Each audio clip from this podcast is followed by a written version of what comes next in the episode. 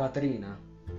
En un documental de Spike Lee sobre el paso del huracán Katrina por Nueva Orleans, varios días después del desastre, cuando los organismos de socorro abandonaron a la población, de pronto, en una toma pasajera que hace el camarógrafo, me quedé de una sola pieza.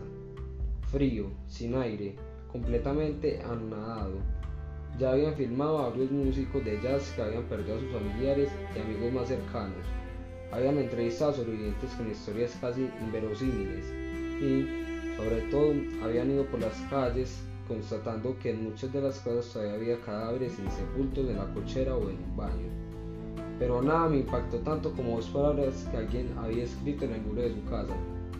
Thank you, Katrina. Me demoré unos segundos, pero entendí. Gracias, Katrina. Gracias por tanto dolor. Gracias por haber matado a los nuestros. Gracias por dejarnos solos y abandonados. Gracias porque nos quedamos a la intemperie. Gracias por el hambre y el frío. Gracias por ponernos a prueba.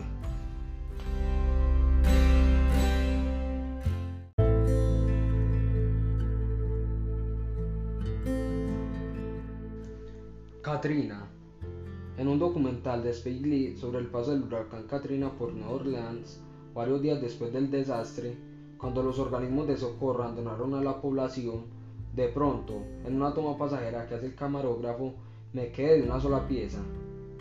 Frío, sin aire, completamente anonadado. Ya habían firmado varios músicos de jazz que habían perdido a sus familiares y amigos más cercanos. Habían entrevistado a sobrevivientes con historias casi inverosímiles y, sobre todo, habían ido por las calles constatando que en muchas de las casas todavía había cadáveres insepultos en las cocheras o en un baño. Pero nada me impactó tanto como dos palabras que alguien había escrito en el muro de su casa. Thank you, Katrina. Me demoré unos segundos, pero entendí. Gracias, Katrina. Gracias por tanto dolor. Gracias por haber matado a los nuestros. Gracias por darnos solos y abandonados. Gracias porque nos quedamos a la intemperie. Gracias por el hambre y el frío. Gracias por ponernos a prueba.